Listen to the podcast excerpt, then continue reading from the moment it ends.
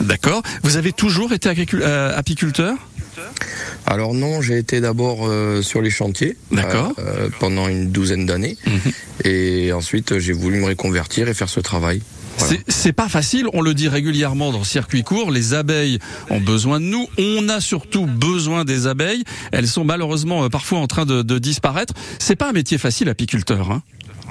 Non, c'est pas facile. Il y, a, il y a de réelles contraintes euh, ben, climatiques Mhm. et on arrive aussi d'un système où les néonicotinoïdes c'était des produits qui étaient rémanents, qui ont été heureusement euh, effacés de, de notre système actuellement. Mais voilà, on arrive de tous ces systèmes-là et on, il y a un petit, il y a un petit message quand même de- d'espoir Oui. parce qu'on commence à voir des lueurs de, D'un petit mieux, d'un léger mieux. un petit mieux. Voilà. Il y a Et après, avec le 250 climat que- 250 on subit, euh, ruches pour faire euh, du Oui. bon miel. Euh, comment, comment on peut acheter le, le miel de la mielerie du camp de la Houne? On peut l'acheter sur internet, Ouais. sur ma petite boutique en ligne. Euh, et ensuite, on peut le, le trouver au Festival du Bien Manger euh, prochainement à Toulouse. J'allais vous le dire, Capitole, 7, place du 8 Capitole. et 9 juillet, place du Capitole. Vous ferez aussi peut-être des, de, de l'enseignement, des, des, des, des mini-ateliers ou pas?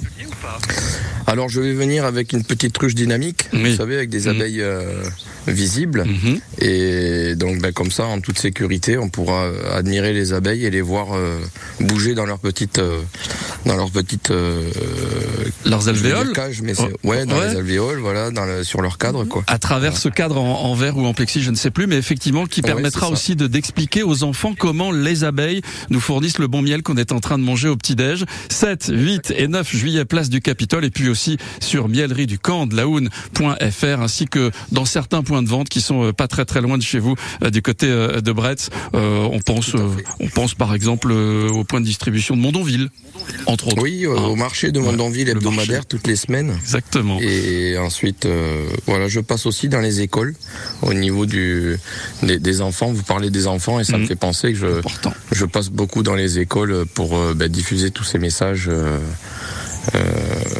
aux, aux enfants, quoi. Des messages importants parce qu'on le disait, plus de plus d'abeilles, plus d'humains. Merci beaucoup Olivier Ambrosino de nous avoir accordé quelques minutes ce matin. On vous laisse retourner aux ruches. On vous souhaite une très très belle journée.